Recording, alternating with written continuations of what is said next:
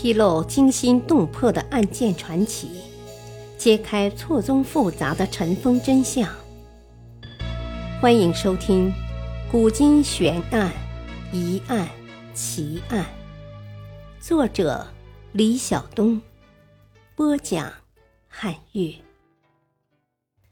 纸币会子始于南宋还是北宋？二。他们都认为，北宋时交子只在部分地区行驶，南宋的纸币交子和会子在各地广泛流通。他们指出，会子产生的原因是南宁境内发生严重的钱荒，于是杭州的富豪便私制变钱符子，作为轻货币在市场上流通。以弥补铜钱流通量的不足，名称叫做变钱会子。后来钱楚河主持临安府，才收回官营。其后钱楚河调为户部侍郎，于是由户部接办。时间是宋高宗绍兴三十年（一千一百七十年）。起初只通行于两浙。后来通行到怀哲、湖北、京西等区，纳税和交易多可使用，几乎成了一种法币。由此可见，纸币会子在南宋的统治区成了与铜钱并行流通的一种轻货币。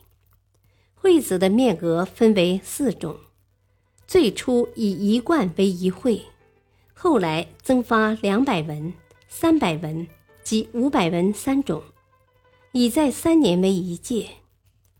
从以上所引各种著作来看，我国的纸币最早是北宋的交子与南宋的会子，是我国最早的货币，似乎已成定论。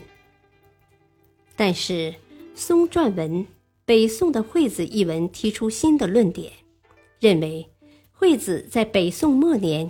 已经出现并使用，行用的地点主要是在首都东京、开封，也包括东京以外的一些地方。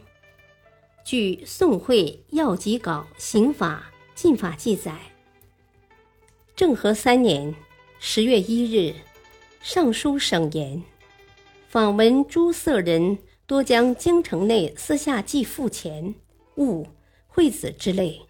出城急于诸处行使，有害超法。招既付钱惠子折出新城外行用者，徒两年。许人告赏钱以惠子所汇钱赏之。作者认为这段重要的经济史料应用法律禁约的形式记入刑法类，而为治经济使者所难见。故往往被忽略过去。作者认为，当时东京已首先出现了惠子所及惠子，这些惠子在东京新城以内是政府允许行用的，而诸色人将惠子带到城外甚至诸处使用，有损于官钞法的利益，因而受到禁止。一时激起千层浪。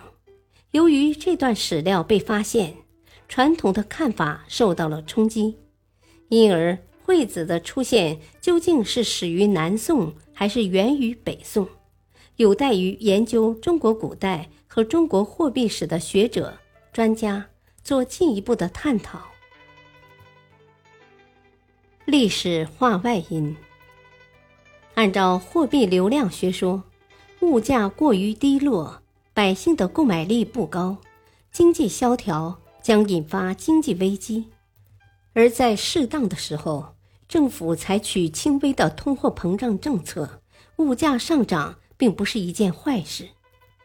但是，当通货膨胀呈现恶性化，纸币贬值，物价急剧飞涨以后，货币制度紊乱甚至破坏，最终将导致经济崩溃。南宋政权灭亡的原因之一就在于此。感谢收听，下期播讲：梦在落英缤纷处，桃花源在何处？敬请收听，再会。